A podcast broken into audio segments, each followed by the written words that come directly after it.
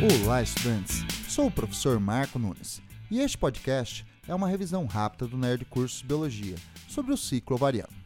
A partir da puberdade, as mulheres passam por processos cíclicos nos ovários. Na maioria, cada ciclo ovariano dura cerca de 28 dias e é dividido em três fases: a folicular, a ovulação e a fase lútea.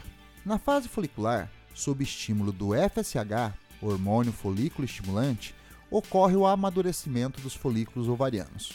A cada ciclo, alguns folículos primordiais, com ovócitos primários dormentes desde o final da vida intrauterina, despertam e tornam-se em sequência folículo primário, secundário e maduro. No interior do folículo maduro, há um ovócito secundário. Conforme amadurecem, os folículos produzem quantidades cada vez maiores do hormônio estrogênio.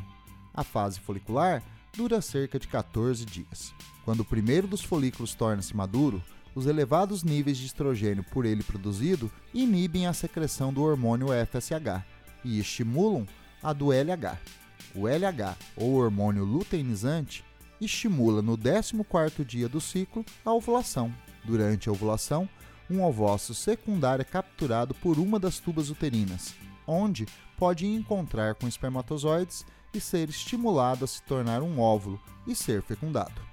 Após a ovulação, tem início a terceira fase do ciclo ovariano, a fase lútea, quando, por estímulo do hormônio LH, a parte do folículo maduro que permaneceu no ovário torna-se uma massa amarela, chamada corpo lúteo ou amarelo. O corpo lúteo produz os hormônios estrogênio e progesterona. Níveis elevados de progesterona inibem a secreção de LH.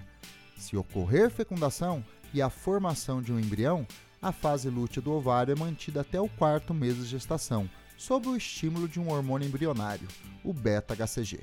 Caso não ocorra fecundação, no 28º dia do ciclo ovariano, o corpo lúteo atrofia e a produção de estrogênio e progesterona cai, e o FSH estimula o início de um novo ciclo ovariano. Bom, é isso aí. Continue firme nas revisões do Nerd Curso Biologia e bom estudo!